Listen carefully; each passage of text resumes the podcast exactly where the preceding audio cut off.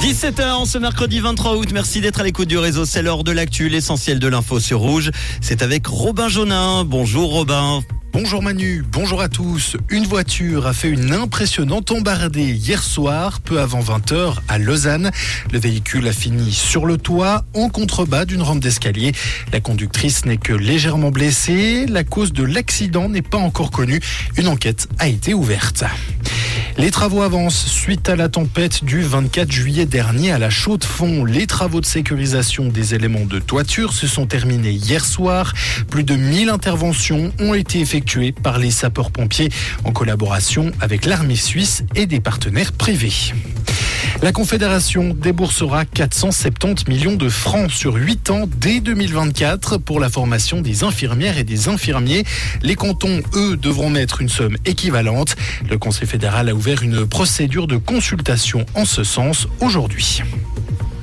À l'international, la Finlande, premier producteur européen de fourrure de renard, a commencé à mettre à mort 120 000 renards et visons pour tenter d'endiguer une épidémie de grippe aviaire qui a frappé les élevages d'animaux à fourrure. C'est ce qu'ont annoncé les autorités. Les premiers cas dans ces élevages en Finlande ont été détectés en juillet. Et la fusée indienne Chandrayaan 3 a réussi son alunissage près du pôle sud de la Lune.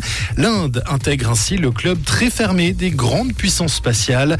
Un moment doublement historique puisque c'est une grande première pour l'Inde qui devient également le premier pays à envoyer un engin sur le pôle sud de la Lune, largement méconnu. Merci Robin. Retour de l'info sur Rouge tout à l'heure dans le réseau. Ça sera à 18h.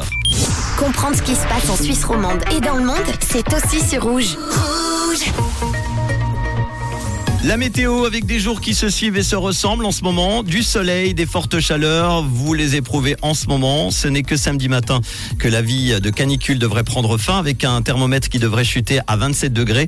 En attendant, il fait jusqu'à 37 degrés encore cet après-midi en ville, 38 degrés annoncés demain par endroit.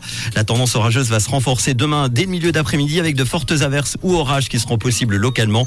Vendredi, ce sera bien ensoleillé malgré des passages nuageux.